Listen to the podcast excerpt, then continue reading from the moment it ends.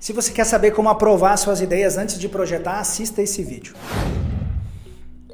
Fala galera, sejam bem-vindos a mais uma Fresh Class. Eu sou André Menin e hoje a gente vai falar sobre como validar suas ideias antes de você fazer qualquer esboço de projeto, antes de você projetar, antes de você investir o seu precioso tempo em criar a sua melhor ideia e correr o risco de apresentar para um cliente e quem sabe ele não gostar de nada do que você fez. Então, é sobre isso que a gente vai falar hoje. Para você conseguir validar uma ideia antes de sequer fazer um pequeno esboço em uma folha de papel, parece mágica isso, né? Pensa comigo. O principal é você entender que no final de contas ou no início da história junto a um cliente, você está buscando resolver o problema dele e não o seu problema. O seu problema vai, vai ser, vai acontecer, vai existir se você ficar criando várias e várias ideias e ficar tentando acertar pelo método empírico, ou seja, tentativa e erro, até que dê certo. Eu mesmo conto uma história sempre que fiz uma vez, uma vez na minha vida, fiz um projeto de uma cozinha, design, arquitetura de interiores, e eu precisei passar por 16 refações de projeto, até que o meu cliente, naquele momento, supostamente tenha aprovado. Para mim, e aí eu divido contigo aqui, eu tenho certeza que aquela pessoa, ela desistiu de mim. Não quer dizer que ela gostou da 16ª hipótese que eu apresentei. Ela desistiu, ela chegou no momento e pensou, cara, esse cara aqui não vai acertar o que eu quero mesmo, tá? Chegou aqui num mais ou menos, eu vou aceitar porque esse negócio está se estendendo demais. E o que, que eu quero te dizer? Que o nosso processo de projeto, de resolução de problemas das pessoas, ele é um processo ao natural moroso, é um processo lento e que tende a se estender ainda mais se você não tiver estratégias inteligentes para validar suas ideias antes de sair projetando. Porque no final de contas, o momento do projeto é o momento da criatividade, que a gente se permite tentar testar, brincar, mudar, fazer o que deve ser feito para que algo fique realmente muito bom e atenda às necessidades daquela pessoa. Mas se você não conseguir validar as ideias antes de tudo, você vai depender das, do seu feeling, da sua própria interpretação. E convenhamos, você, bem como eu naquele momento, você pode errar muito e isso vai atrasar demais o seu processo.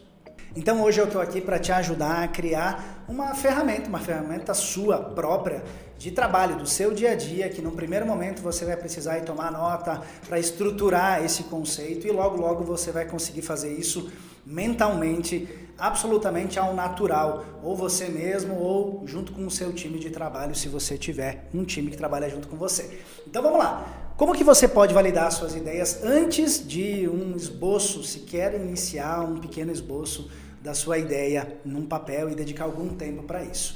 A grande dica para você é utilizar mood boards para que você, antes de conceber qualquer ideia, você consiga trazer à vista né, do seu cliente e para você também as ideias possíveis que você vai implementar na solução que você ainda não começou a projetar. O primeiro recado que você dá para um cliente que está ali ouvindo, está na frente, na sua frente, aí naquele momento de coleta de informações, de abastecer um bom briefing, né? Porque é a partir daí que você deve começar um bom projeto.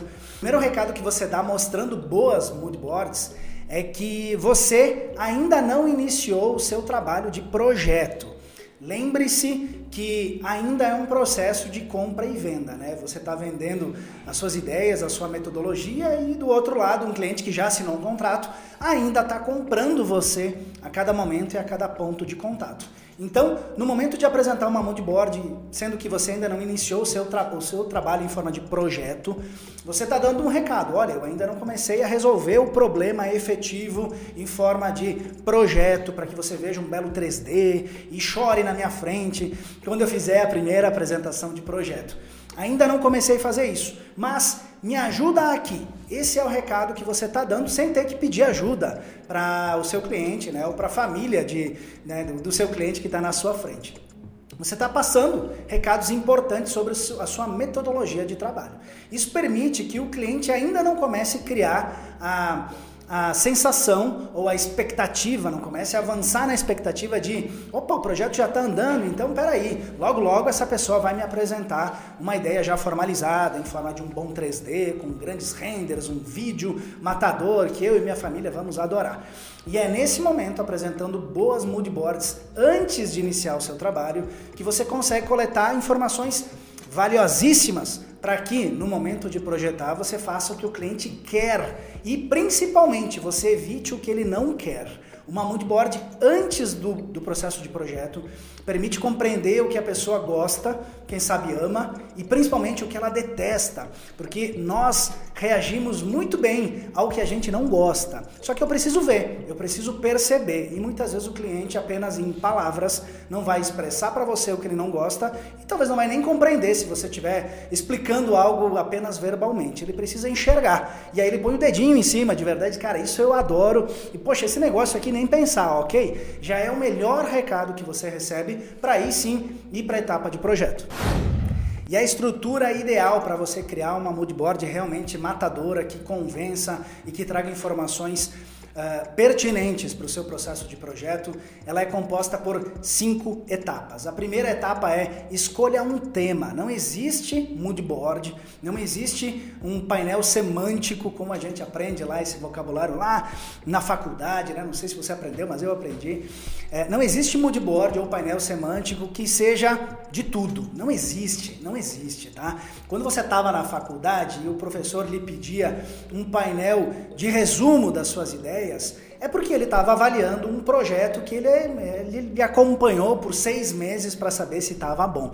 É diferente de um cliente que está na sua frente, esperando que você economize tempo, que você tenha escolhas uh, corretas, certeiras, que sejam condizentes ao desejo dele. Compreendeu a grande diferença? Então, dica de amigo, escolha um tema, inicie por aí. Escolha um tema para que a moodboard ela seja possível de ser classificada. Ou seja, você vai falar o que? De fachadas? De cores da cozinha? Materiais para o banheiro? Estilo para o quarto do filho? Escolha um tema para você restringir o problema na cabeça do cliente. Porque quando a gente está falando de ideias que ainda não vieram para o mundo real, estamos com um problema, né? Pô, será que eu vou conseguir te explicar? Será que você vai conseguir me compreender? Então nós temos um problema, e esse problema é para pessoas ansiosas, que têm uma capacidade imaginativa muito grande ou, ou muito criativas, esse problema pode ser maior ainda. E a gente talvez não conheça o nosso cliente a esse ponto para poder concluir e saber exatamente se é uma pessoa assim ou não. Então, fracione o problema, defina um tema para sua moodboard.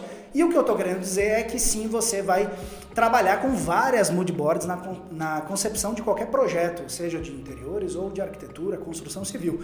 Várias moodboards fracionando o problema. Defina um tema para iniciar. Então, agora que você escolheu um tema, por exemplo, estilo industrial, escolha referências. Você pode escolher uma ou duas imagens. A minha dica é não escolha 50 imagens, não, porque você vai ter agora, logo depois dessa segunda etapa, de escolher uma referência ou duas referências no máximo. Você vai ter outros momentos para escolher outras imagens ilustrativas. Então, a segunda etapa é escolha uma ou no máximo duas boas referências que ilustrem o tema da sua moodboard, por exemplo, estilo estilo industrial, ok, uma ou duas imagens. Eu geralmente utilizo uma única imagem para poder compreender melhor se aquela imagem realmente faz sentido ou não. Caso contrário, eu apresento mais de uma moodboard, por exemplo, do estilo industrial, para poder mostrar variações. Porque se eu estou falando, por exemplo, de estilo industrial, gente, eu tenho décadas de evolução do mundo da decoração, da arquitetura, do design, para poder explicar a respeito do estilo industrial. Então é muito difícil eu conseguir condensar a, a fórmula mágica de primeira. Ou seja, eu vou para uma única imagem.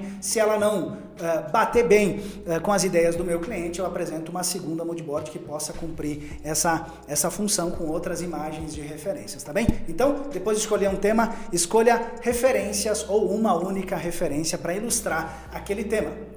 A terceira etapa é escolha objetos que façam menção àquelas referências ou aquela referência. Ou seja, imagina aqui uma página, você colocou um título em cima, uma ótima referência, e agora você vai buscar objetos, você vai buscar elementos que ilustrem aquela referência. Quando a gente fala sobre uma imagem de referência, Concorda comigo que a gente está mostrando um ambiente, né, uma foto mais ampla, que é composta por inúmeros objetos, mas que na referência talvez tudo está muito de longe e é difícil que eu veja o rodapé, o puxador da porta ou a própria porta divisória de ambiente que está naquele espaço. Eu vejo de longe, talvez eu goste de tudo porque eu não vi em detalhes. E aí, essa terceira etapa, trazer objetos, sejam quantos forem, para você poder ilustrar a referência, é algo que realmente muda o jogo, porque é a partir desse momento que eu começo a concluir que aquela imagem de referência, que até estava legal, ela tem elementos bons e ruins. E eu, enquanto cliente, consumidor final, vou poder dizer gosto disso e não gosto daquilo. Lembra que eu falei para você? Moodboard serve para você entender antes de projetar o que eu gosto ou o que eu não gosto. Então, por isso, escolha inúmeras imagens de objetos que ilustrem aquela referência. A quarta etapa é indique texturas que tenham a ver com os objetos que você acabou de selecionar. Texturas são as referências que talvez o seu cliente ainda não tenha na cabeça dele. Ou pior de tudo, talvez ele, por exemplo, tenha duas texturas de concreto na cabeça dele e você apenas verbalizou, olha, a gente vai fazer uma parede aqui com concreto aparente. Tá bom para você? Ah, tá ótimo, muito legal. Aí você pula essa etapa das moodboards, isso num cenário horrível, desastroso da sua vida. Você chega lá no final da apresentação, né, e vai lá e apresenta algo com uma textura que ele não imaginava que existia e que talvez ele não goste. Então esse é o momento de ilustrar ilustrar com texturas os objetos que você acabou de enaltecer daquela referência e daquele tema da sua moodboard. E por fim, escolha uma paleta de cores. Por que uma paleta de cores, André? E poxa, eu achava que eu iniciava uma moodboard só com cores. É assim que a gente vê muitas vezes acontecendo por aí. Moodboards feitas apenas com cores. Ok, ajuda a ter uma ideia, mas é muito ruim eu querer validar uma ideia somente com combinações de cores. Claro que quando eu escolho uma parede de concreto aparente, eu também estou decidindo sobre um tom ou sobre alguns tons. Mas eu, consumidor final, não estou entendendo uma cor única, eu estou entendendo uma mescla de inúmeras cores. Quando eu estou escolhendo um estofado, uma cadeira, certamente eu também estou escolhendo uma mescla de inúmeras cores que compõem aquele objeto. Então, a paleta de cores ela deve ser a última escolha sua que tenha a ver com todo o restante da moodboard que você já selecionou, com o tema, com as referências, com os objetos e com as texturas. Quando você selecionar a paleta de cores, aí você vai dar clareza de que se talvez eu não vi um objeto no, na, na pesquisa de referências dessa moodboard, a paleta de cores vai estar indicando que pode ser que aquele objeto que eu não vi possa estar dentro dessa própria paleta. E a minha dica é, esse é o momento de ousar e colocar algumas cores que não fazem necessariamente parte daquele universo da moodboard, mas que combinam muito bem, para que a pessoa possa ver, poxa, mas ficou tão bacana esse tom tom de azul com esse tom de cinza, que tem a ver com a parede, com a luminária do estilo industrial. Não vi nada em azul, mas aqui ficou muito bom nessa combinação, nessa paleta. Então, legal. Qualquer coisa que você fizer com essa combinação, eu vou gostar. Esse é o recado que o cliente vai te dar, mesmo que ele não verbalize exatamente isso, mas ele vai sinalizar dizendo se, bom, gostou ou não gostou do que está vendo enquanto arranjo na sua moodboard. Lembrando que tudo isso que eu falei, esses cinco passos, devem ser resumidos em uma única folha. E dica de amigo, não pegue folhas grandes que você tem que enrolar, desenrolar, dobrar e desdobrar.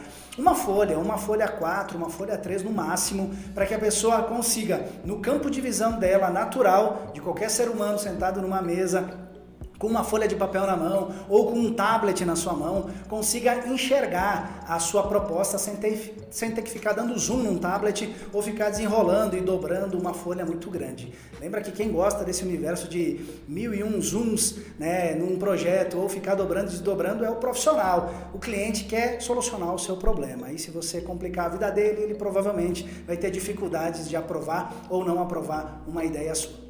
Então esses são os cinco passos para você criar moodboards realmente matadoras que vão te trazer informações muito importantes antes de você iniciar qualquer etapa de projeto, para aí sim você ir para essa etapa tão importante que envolve criatividade, sabendo o que seu cliente gosta e não gosta. Tenho certeza que você vai aprovar projetos com muito mais rapidez e efetividade. Se você curtiu esse conteúdo, se inscreve aqui no canal e se você estiver somente nos ouvindo, não deixa de seguir a gente porque outras aulas e outros conteúdos vão chegar aqui para você. Eu sou o André Menin, agradeço pelo seu tempo e a gente se vê na próxima Fresh Class.